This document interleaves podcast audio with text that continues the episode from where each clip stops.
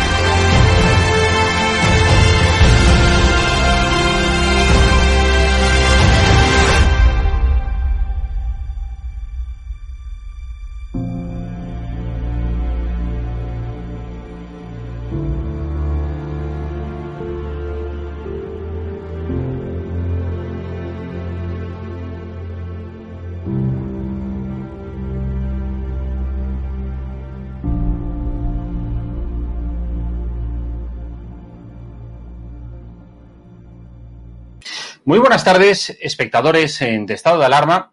Aquí estamos una semana más para traeros temas que la verdad que son de gran interés para la sociedad española. ¿Sabíais que la ley del aborto fue recurrida hace casi 12 años ante el Tribunal Constitucional y después de una década, más de una década concretamente, el Constitucional sigue sin resolver, sin decirnos, bueno, pues esto es una ley constitucional eh, o no lo es. Lo cierto es que ante mm, tal y vergonzoso retraso, un grupo de eh, exparlamentarios del Partido Popular, ahora mm, algunos de ellos en las filas de Vox y otros todavía como militantes del Partido Popular, decidieron hace un mes llevar al Tribunal Constitucional ante el Tribunal Europeo de Derechos Humanos, porque semejante tropelía jurídica, desde luego, es inaceptable en cualquier Estado de Derecho y, por supuesto, en una democracia como, como la de España. Hoy nos hemos traído, y ellos gentilmente han aceptado nuestra invitación, a Ángel Pintado eh, y a eh, José Eugenio Espiroz, que son eh, miembros mm, impulsores de esta iniciativa. Muy buenas a los dos, muy buenas Ángel, muy buenas Eugenio, ¿qué tal? ¿Cómo estáis? Buenas tardes. Muchísimas gracias. Bueno, Eugenio, ¿Por qué nació esta iniciativa de llevar el Tribunal Constitucional ante el Tribunal Europeo de Derechos Humanos? Pues porque nosotros formulamos una iniciativa ante el Tribunal Constitucional hace unos meses en el cual le pedíamos que cumpliera con la obligación de todo tribunal que es resolver aquellos asuntos que meten a su consideración. Y entendíamos que el transcurso de más de 10 años A ver, parece... Yo además puedo decir que he sido hasta hace unos días profesor de filosofía de derecho en un par de universidades y enseño a mis alumnos que los tribunales tienen la obligación de resolver los asuntos de su competencia. Y claro, en el Estado de Derecho en que se entiende que estamos, no se puede consentir que la tutela judicial efectiva no se lleve a efecto. Es decir, que la justicia que demanda un ciudadano, en este caso un grupo de ciudadanos, en su día cualificados además porque representábamos al pueblo español que nos había elegido, no, solo era nuestra actuación personal, sino de aquellos que otorgaron la confianza en nosotros, pues resulta que no se resuelve nada. A mí me parece que eso es una afrenta al Estado de Derecho importante. En una sociedad que presume de tener un sistema democrático basado en un Estado de Derecho, que además ahora está siendo objeto de múltiples eh, ataques desde el gobierno eh, de la nación, pues lógicamente el Tribunal Constitucional tiene que responder. No lo hizo.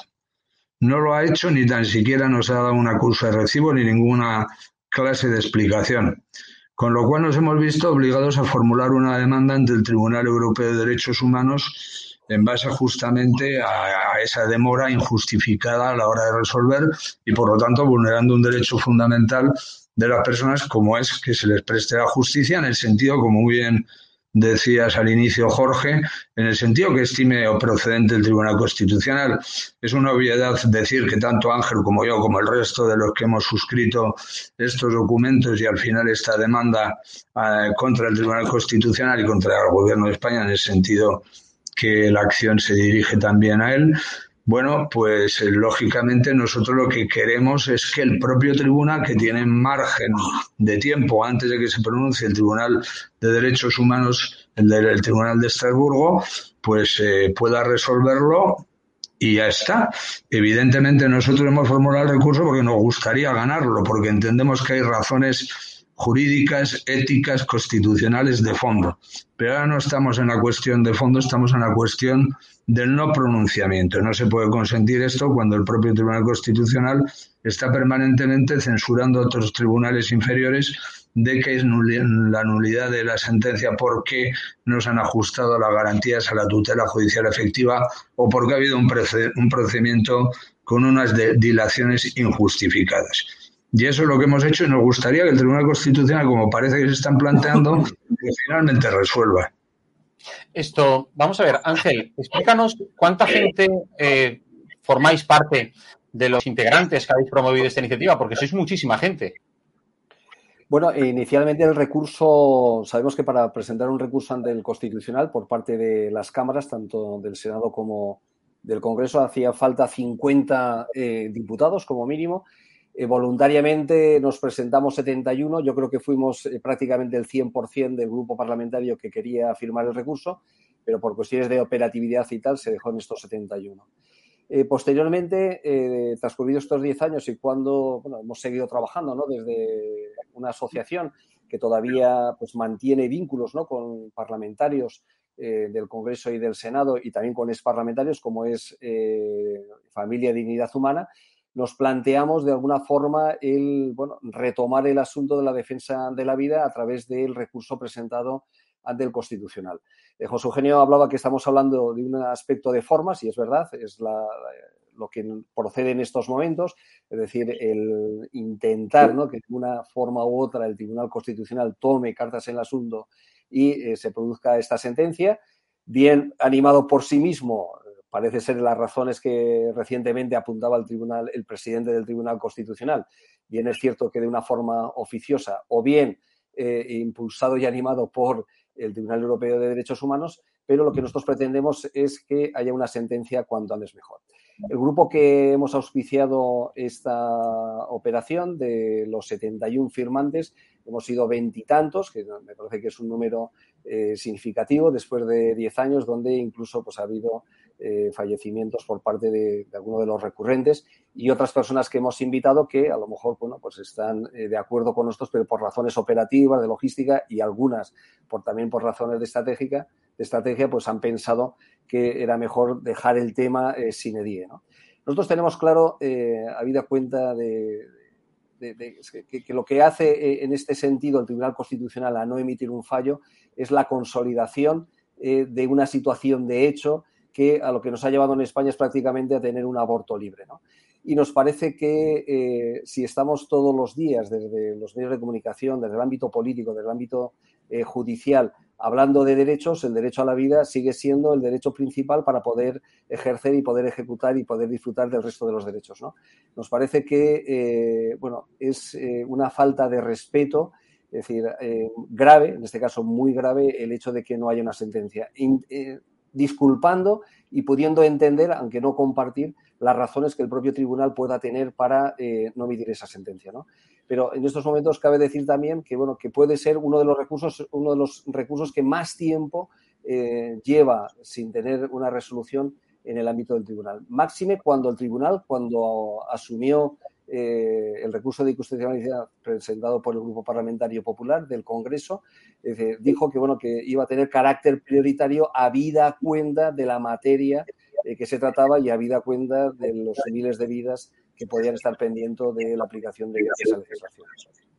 Yo estaba diciendo al principio mm, de, vamos, este, este coloquio que, bueno, pues entre los firmantes hay gente, bueno, pues como de la, altura de eh, exministros como Federico Trillo, ¿verdad? Eh, hay gente también como, eh, si no me equivoco, eh, Gil Lázaro, hoy en día en las filas, en las filas de Vox está, bueno, y hay otra, otra gente que está, que estaba entonces en el Partido Popular y ahora forma parte, parte de Vox. Lo que sí que es verdad es que todos estos firmantes sois ex parlamentarios, o sea, me refiero del Partido Popular. Ninguno de los que estáis han firmado este, esta denuncia ante el Tribunal Europeo de Estrasburgo hoy en día es diputado activo, ¿verdad? O senador. No, tanto, tanto la, la reclamación que formulamos previamente ante el Tribunal Constitucional como ahora, ante el silencio del Constitucional nuevamente, que hemos tenido que formular la demanda ante el Tribunal de Derechos Humanos, ha habido 24 personas de los 71, como bien Ángel.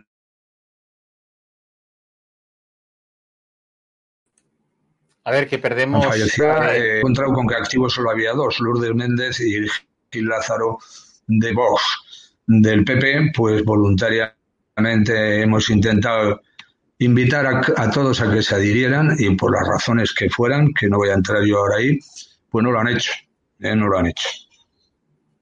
Ya.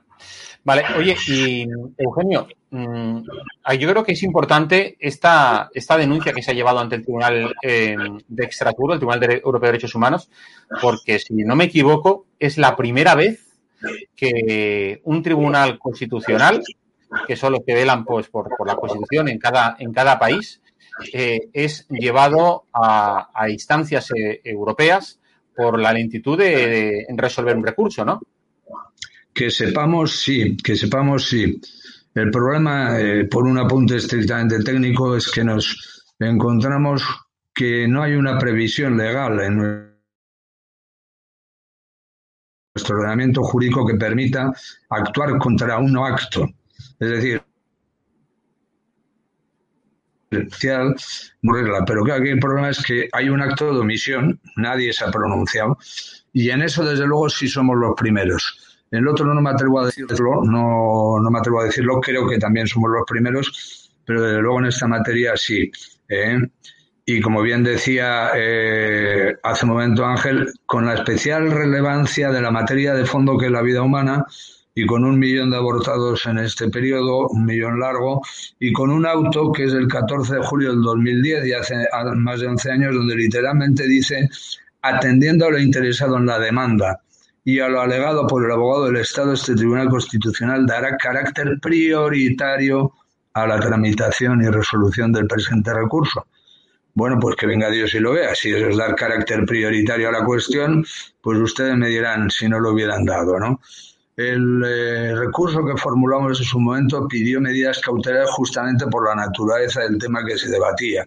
Es decir, eh, por favor, no dejen la entrada en efecto de la ley por cuanto afecta a vidas humanas. Por unas razones técnicas, el Tribunal Constitucional entendió que no lo podía hacer.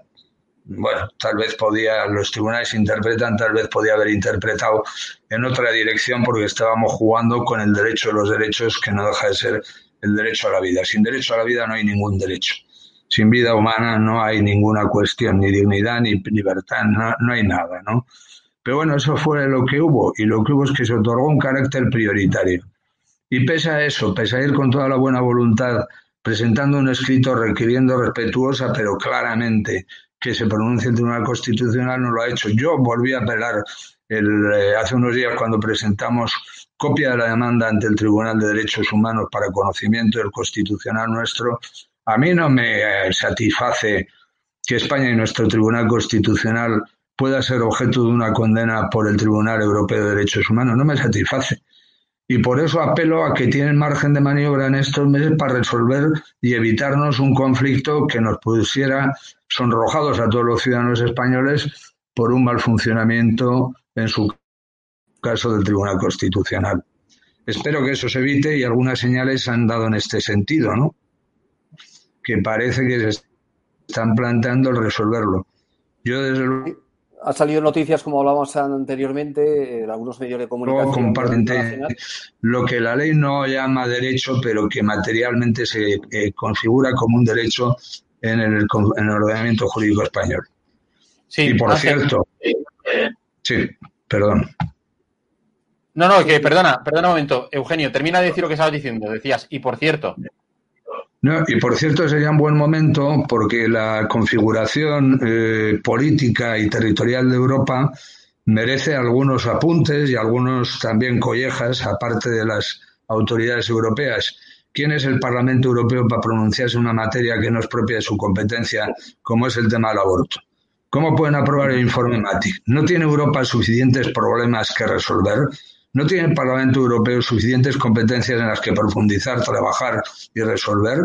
Pues yo, si fuera magistrado constitucional, tendría muy claro mi voto, pero también una parte de la argumentación sería crítica ante la invasión de los espacios soberanos de la competencia de los países de la Unión Europea.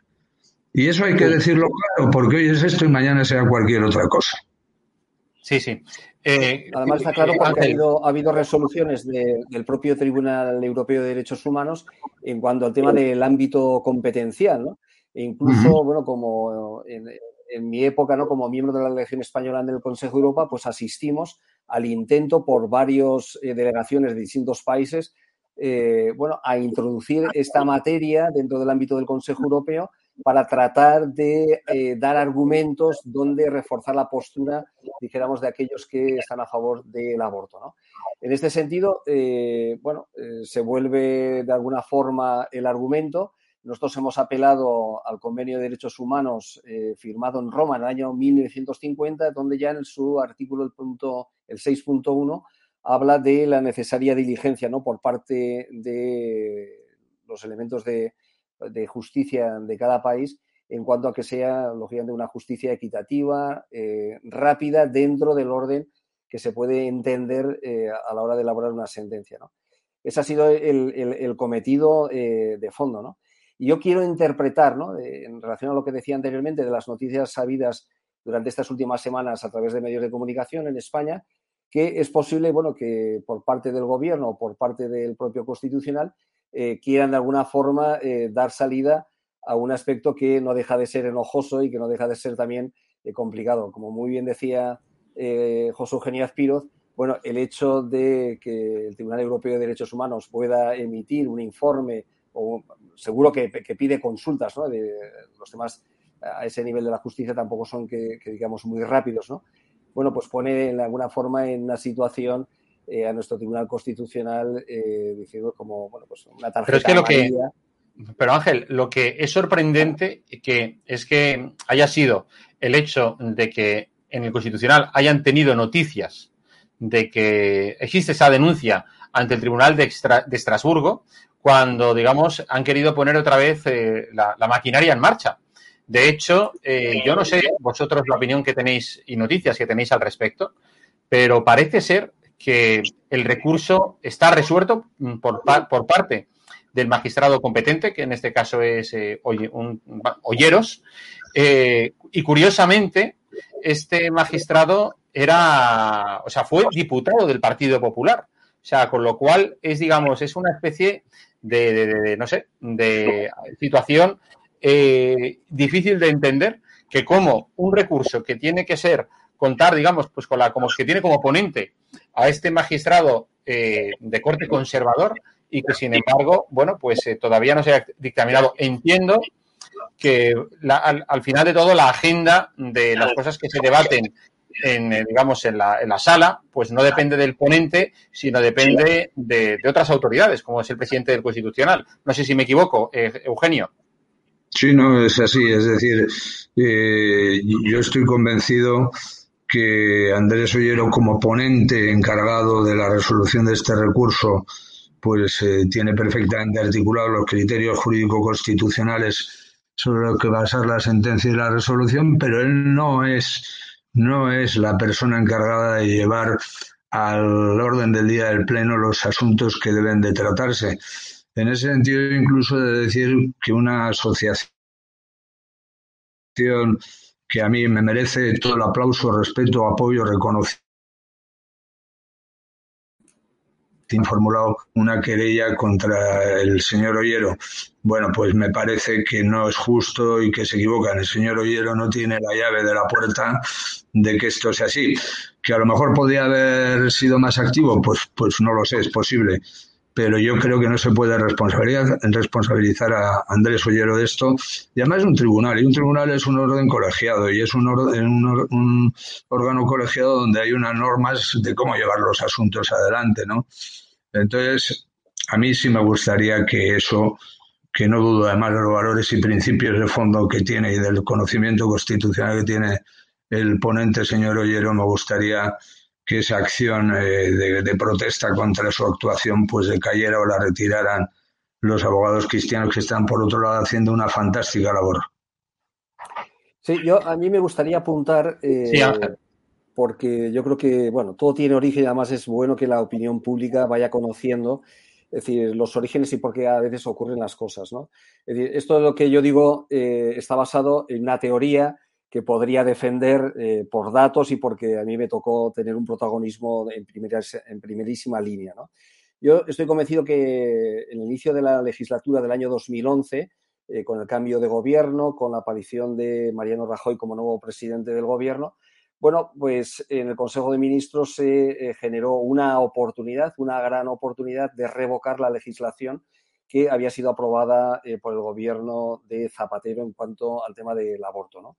Para ello se hizo un trabajo ingente eh, donde se evacuaron consultas incluso a Naciones Unidas para ver cómo se trataba el tema de la discapacidad en, el no nacido. Y eh, la propuesta que hizo el ministro eh, responsable o que asumió esa competencia en ese momento, Alberto Ruiz Gallardón, es decir, tuvo una respuesta de la propia Naciones Unidas donde le decía que, bueno, que había dado en la diana ¿no? en cuanto al tratamiento de eh, esa parte relacionada a la discapacidad. Bueno, a partir de ahí eh, se genera una serie de movimientos en el ámbito europeo donde, bueno, yo puedo contar que hubo varios parlamentarios de tres países en concreto, parlamentarios socialistas de Italia, de Alemania y de Suecia, donde se interesaron por la eh, propuesta que hacía el gobierno del Partido Popular para la modificación de esa legislación. ¿no? Y hubo un momento determinado que se estuvo a punto incluso de contar con la participación del ministro Alberto Ruiz Gallardón en el seno del Consejo de Europa, en Estrasburgo, para eh, bueno, hacer, dijéramos, una defensa eh, de esos principios para que otros parlamentarios en otros países tuvieran conocimiento y pudieran también desarrollar, si así lo consideran oportuno, eh, esta materia. Bueno, el gobierno de España en aquel entonces, algunos miembros del gobierno de España, con poder, lógicamente, porque si no hubieran tenido poder no hubieran podido, abortaron eh, esta iniciativa. Esa iniciativa era un cambio sustancial en cuanto al prisma desde el punto de vista de la legislación para todo Occidente. Es decir, cuando plantea eh, un cambio de legislación países eh, a los que yo respeto mucho y les tengo gran cariño, como pueden ser Hungría, Polonia o algún otro país de ese entorno, cabe decir que lógicamente no es lo mismo que lo haga un país, dijéramos, de primera línea, como era en aquel entonces por lo menos España en esta materia, ¿no? Podía suponer un cambio de rol en el ámbito internacional importantísimo. Y yo estoy convencido por las noticias que llegaron, por conversaciones, por eh, asuntos que ocurrieron durante aquellos meses, que una presión internacional eh, contra el gobierno de España brutal para tratar de, eh, de alguna manera, retrasar o aparcar o suprimir la modificación que planteaba el gobierno en este caso a través del ministro de Justicia, Alberto Ruiz Gallardón. Todos recordaremos cómo el presidente del gobierno en aquel entonces, eh, a punto de marcharse a un, país tercero para unas reuniones importantísimas y tal, anunció que se procedería a retirar el anteproyecto de ley que había sido previamente visto en el Consejo de Ministros. A mí me parece que, bueno, esa es una situación que marca el posterior desarrollo, tanto en el constitucional como en otros ámbitos de la justicia y en otros ámbitos, sobre todo políticos. Al final, los que hemos tenido la oportunidad de estar nada más y nada menos que 25 años en política, te das cuenta que, bueno, pues sí que realmente hay una independencia entre los poderes, legislativo, judicial y ejecutivo, pero de alguna manera hay también conexiones que lo que hacen es que se toman decisiones en función de los intereses en algún momento determinado de país o de los intereses incluso ideológicos o, de partido. Y ese es un aspecto que eh, tanto José Eugenio Azpiroz eh, como yo y otros compañeros de aquella época creo que algún día tendríamos que eh, invertir tiempo para escribirlos y para por lo menos hacer reflexiones y ver, porque bueno, todo, todo, acto en esta vida tiene consecuencias, ¿no? Algunos tienen consecuencias positivas y otros tienen consecuencias negativas. Sí, yo quería preguntarte, Eugenio, normalmente, eh, bueno, esto lo habéis presentado en el Tribunal Europeo de Derechos Humanos, ¿lo han admitido ya a trámite? Bueno, vamos a ver, se ha presentado eh, los eh, procesos en el, en el Tribunal Europeo de Derechos Humanos también son lentos porque tienen mucha casuística ha sido registrado y el siguiente paso es que esa demanda o esa queja se admita y entonces ya pasaría a una segunda fase que es la fase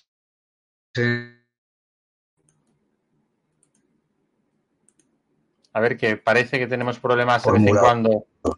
Sí, todavía eso no ha llegado. y me temo bueno me temo no quiero que es una ventana de oportunidad constitucional que en tanto en cuanto el Tribunal de Derechos Humanos no se pronuncie con ese auto de admisión y de proseguir el procedimiento, como acabo de indicar, con una vista, con un debate oral defendiendo argumentos unos y otros, pues tiene un margen de tiempo porque eso va a tardar unos meses. Ahora estamos en agosto, que no solo es inhábil en España, sino prácticamente en toda Europa, y eso tarda un tiempo según nos han dicho. La defensa la lleva Gregor Puping, que es el presidente del Instituto de Justicia y Derecho de la Unión Europea, de Europa, y es un experto en la materia de defensor y reclamador y demandante de respeto de los derechos humanos. Y eso es lo que nos ha trasladado, que esto de la noche a la mañana no se lleva a efecto, pues porque tiene un trámite de registro, de circularlo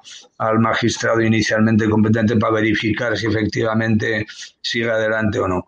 Pero como digo, creo que en este momento es una ventana de oportunidad. Yo preferiría, sinceramente, que el Tribunal Constitucional se, pronunciara y no estuviera expuesto a una condena, porque eso es lo peor que nos puede pasar. Pero, Eugenio, pero con, independencia a que el Constitucional se pronuncie mañana, pasado mañana o el mes que viene, me da igual, si esto el Tribunal de Estrasburgo lo admite a trámite, eh, aunque el Constitucional estuviera pronunciado, el de Estrasburgo también se va a pronunciar. No, porque retiraríamos la demanda por, por, innecesaria. Es decir, y se ha cumplido el objeto de lo que reclamamos, que es que se sentencie, pues no tendría mucho sentido pedirlo. Y tampoco contribuiríamos más en estos momentos que la política española está encargándose de atacar por todos los medios a las instituciones, empezando por las judiciales e intentando desprestigiar su valía, no me gustaría en ese sentido contribuir y creo que pronunciado que fuera el Tribunal Constitucional no habría objeto de proseguir la demanda. Está, claro. O sea que digamos que el Constitucional tiene, como aquel que dice, pues bueno, un plazo, lo que puede ya ser lo que queda de año 2021. En términos futbolísticos, una prórroga. ¿eh? Tiene una, que en términos futbolísticos tiene una prórroga el partido. De cuatro meses, ¿no? Fin de año puede ser en, noviembre, puede ser en marzo del año que viene. Nadie lo puede concretar. Nadie lo puede concretar pues porque depende también del peso de cada magistrado que se encargue del asunto inicialmente, etcétera. Pero vamos, que en principio iba a durar un tiempo, pero yo no sé precisarlo. Y creo que nadie puede precisarlo. Ángel, eh, yo quisiera también preguntaros a los dos, pero empiezo preguntándolo a ti primero. Si no sé si has leído unas declaraciones que hizo este pasado fin de semana al órgano de propaganda del sanchismo, el periódico El País, eh, la ministra de Justicia, Pilar Llop, hablando precisamente sobre, sobre este aspecto, sobre el recurso del aborto, diciendo que esperaba que el Constitucional no lo eh, o sea, tumbase dicho recurso y respaldase la ley eh, tal como la, sacó adelante el gobierno de Zapatero, porque decía que eso sería un retroceso. A mí, eh, si no, bueno, pues no sé, que baje San Pedro y me lo diga, eh, pero mm, me parece eso una interferencia del poder ejecutivo en el poder judicial, como tratando de lanzar mensajes. No sé tú cómo lo ves. Sí, yo lo veo así, pero para mí también tiene una parte positiva en el sentido que da la impresión que el gobierno, eh, por lo menos, tiene una preocupación de lo que pueda salir del recurso de inconstitucionalidad. ¿no? Eh, nosotros, en base a los argumentos que se presentaron ya hace 12 años en el recurso de inconstitucionalidad, estamos convencidos, desconocemos, ¿no? Lógicamente, se ha hablado también durante estos últimos años que si la redacción de la sentencia estaba ya formulada, en más o menos unos términos que eran favorables en un porcentaje muy alto a lo que pedía el recurso de constitucionalidad. Es decir, yo lo que invitaría a la, ministra, eh, bueno, a que de alguna manera a lo mejor se leyera el recurso para empezar, ¿no? Para que viera cuáles son los argumentos de fondo que se ponen en ellos, ¿no? Y después también el, hecho de decir que, la defensa de la mujer, que es lo que eh, estamos tratando, ¿no? Eh, con este recurso, la, mujer embarazada, y, porque siempre hemos pensado nosotros que la mejor defensa del niño por nacer es defender a la madre embarazada y que por las razones que sean, razones en muchos casos eh, muy fuertes, eh, razones dignas de tener eh, en consideración, hay que ayudarla, ¿no? Salvando a la madre, salvamos al niño, ¿no? Y en ese sentido, ese recurso iba en esa dirección, ¿no? Más en la dirección que, a la que me he referido anteriormente del tema del tratamiento que se hace con la discapacidad, ¿no? Es decir, no es lo mismo una ley que viene del año 85, donde se hablaba que en la medida que la técnica, que la ciencia fuera avanzando y que fuera dando soluciones para todo ese tipo de embarazos eh, complicados, eh, embarazos, dijéramos que, bueno, que tenían riesgo eh, serio para incluso la salud y la vida de la madre y del propio nasciturus. Bueno, han pasado nada más y nada menos que 35 años y hoy yo estamos convencidos que la mejor arma de la defensa, en el ámbito jurídico también, ¿no? Para la vida es contar con la ciencia y contar con el apoyo que nosotros hemos pretendido y pretendemos, ¿no? También en la legislación de dar a esa mujer eh, embarazada con problemas.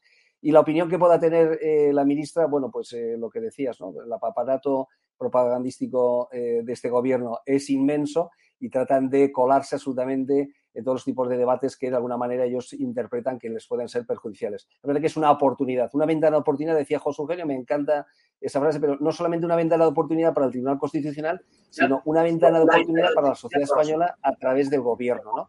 que pueda retomar un asunto que deje de ideología y que deje de claramente cuando es la defensa del, no nacido, que es el más débil de, nuestra sociedad. Y tú, Eugenio, ¿cómo, cómo valoras las declaraciones de, de, la ministra de Justicia? Bueno, comparto las palabras que acaba de expresar Ángel Pintado decir que paradójicamente los jueces que han sido o son ministros del gobierno, el último que fue Campos, pero antes la que es fiscal general del Estado, tenemos al señor Marrascat, tenemos bueno, parece mentira que sean jueces parece mentira que preserven la independencia y la libertad judicial para mantener el equilibrio de los poderes y de las instituciones y, por lo tanto, de una sociedad sana. Eso es muy preocupante, en mi opinión. En segundo término, creo que esta sociedad necesita una reflexión que no ha hecho. A mí me sorprende profundamente que llevemos del orden de 100.000 abortos al año en el momento en que los jóvenes, teóricamente al menos, son perfectamente conocedores de las consecuencias de las relaciones sexuales y de las posibilidades de evitar embarazos no deseados y que tienen a su alcance gratuitamente anticonceptivos y métodos para poder hacerlo.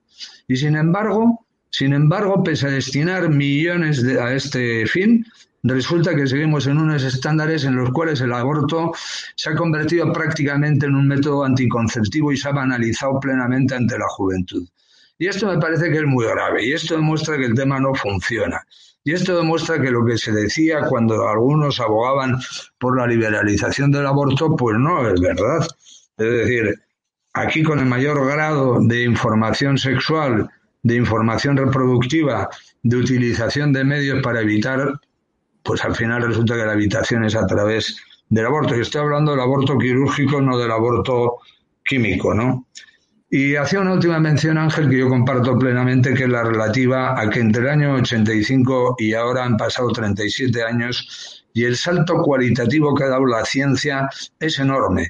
Solo debemos pensar cómo por el año 2000 se consiguió en un tiempo récord el desciframiento del eh, genoma humano. Se pensaba que iba a tardar mucho más, pero con los computadores que, iban creciendo en velocidad, procesar datos, etcétera, esto se hizo muchos menos años de lo esperado.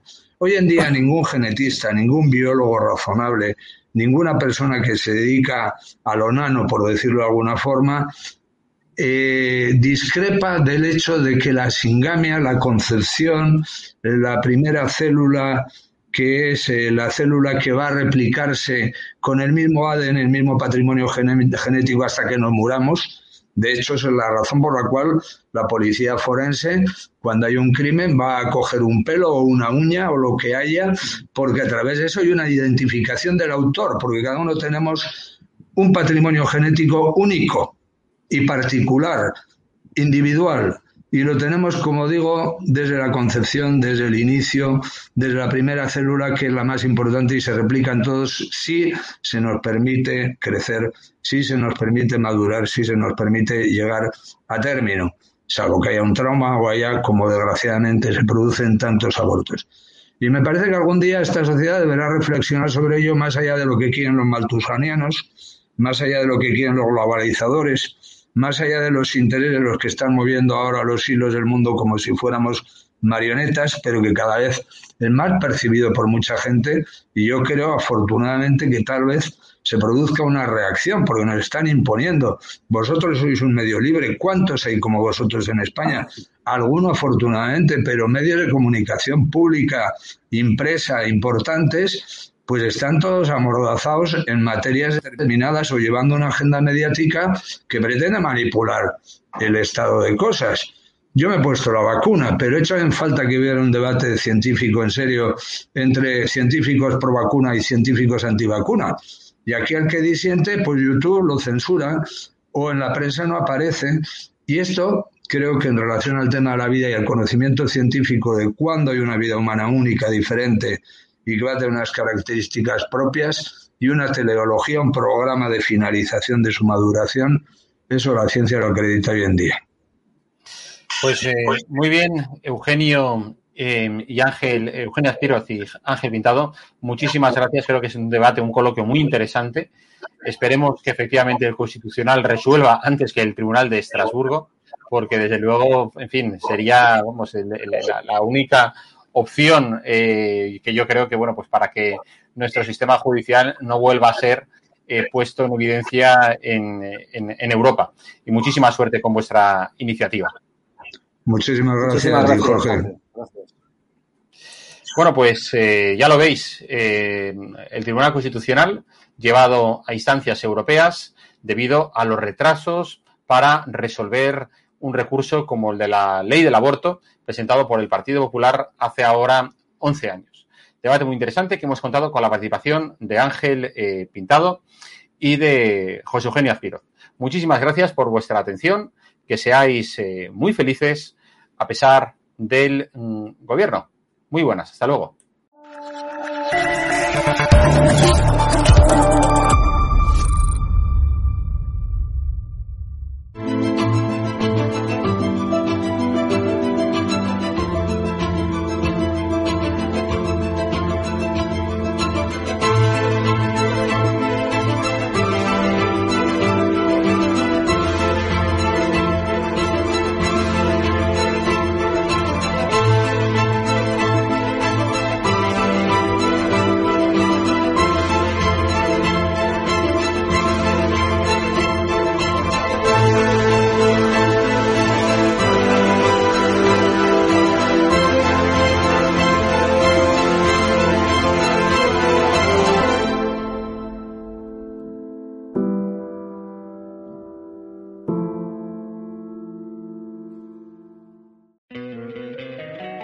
encantaría tener 100 dólares extra en tu bolsillo? Haz que un experto bilingüe de TurboTax declare tus impuestos para el 31 de marzo y obtén 100 dólares de vuelta al instante. Porque no importa cuáles hayan sido tus logros del año pasado, TurboTax hace que cuenten. Obtén 100 dólares de vuelta y tus impuestos con 100% de precisión. Solo con Intuit TurboTax. Debes declarar para el 31 de marzo. Crédito solo aplicable al costo de la presentación federal con TurboTax Full Service. Oferta sujeta a cambios o cancelación en cualquier momento.